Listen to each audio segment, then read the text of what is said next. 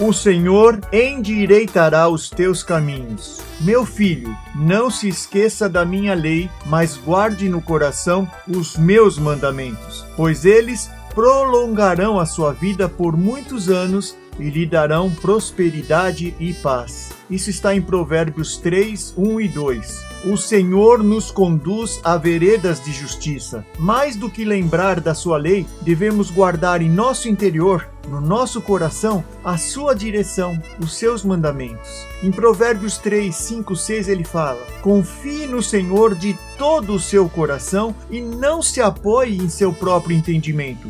Reconheça o Senhor em todos os seus caminhos e ele endireitará as suas veredas.